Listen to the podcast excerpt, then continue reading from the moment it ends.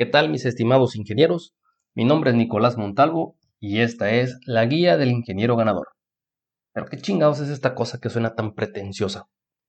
Antes de continuar, les debo advertir que soy un ingeniero jarocho y aunque en este podcast jamás, jamás vamos a ofender a alguien, sí les debo avisar que mi lenguaje es muy florido. Y si bien el contenido está muy bien investigado y respaldado, no les aseguro que no se me vaya a salir una que otra mala palabra, como el chingados del inicio. Ahora sí, después del Parental Advisory, les voy a platicar por qué decidí meterme en este proyecto.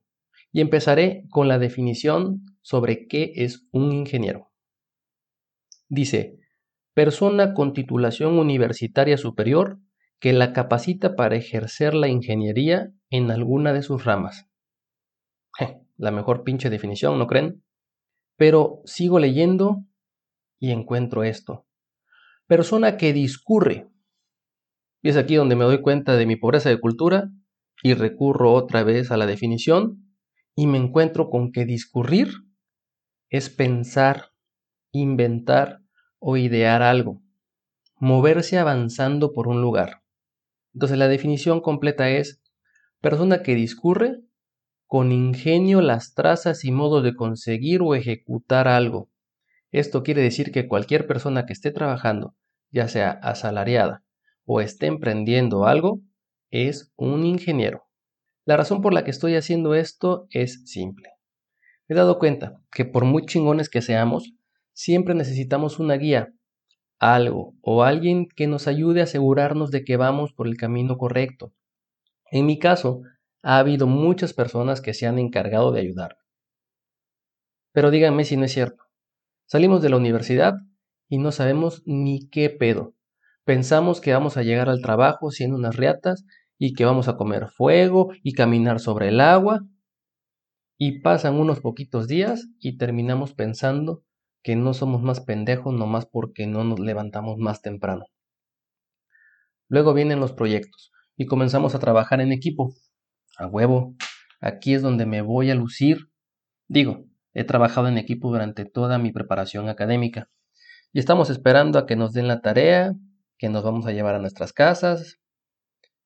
Y resulta que no, que aquí de lo que se trata es de compartir ideas, de convencer personas, de conseguir cosas, de resolver problemas de los cuales las respuestas no vienen al final del libro, de aguantar que digan que mis ideas no están chidas, de tener que hacer cosas con las que no estoy de acuerdo, hasta de revisar la ortografía y la forma en que escribo.